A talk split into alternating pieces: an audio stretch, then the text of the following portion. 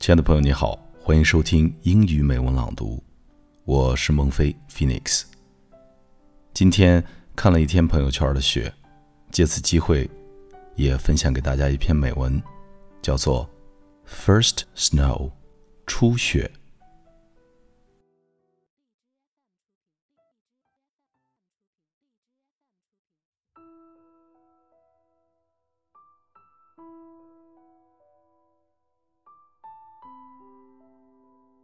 The first snow came.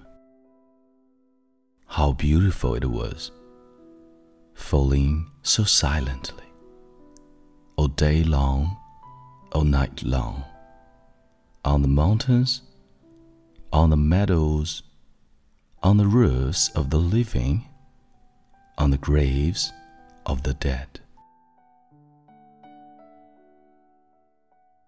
All white save the river that marked its course by a winding black line across the landscape, and the leafless trees that against the leaden sky now revealed more fully the wonderful beauty and intrigues of their branches.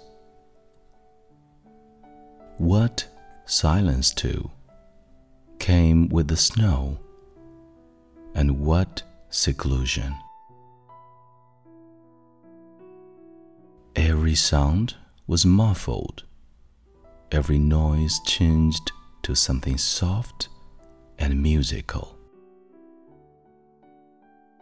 No more trampling hooves, no more rattling wheels, only the chiming of sleigh bells, beating as sweet and merrily as the hearts of children.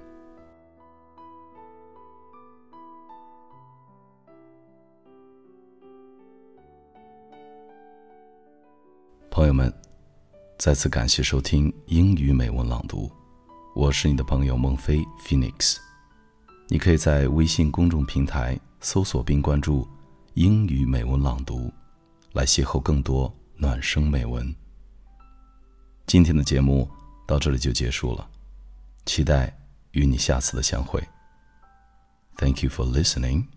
See you next time.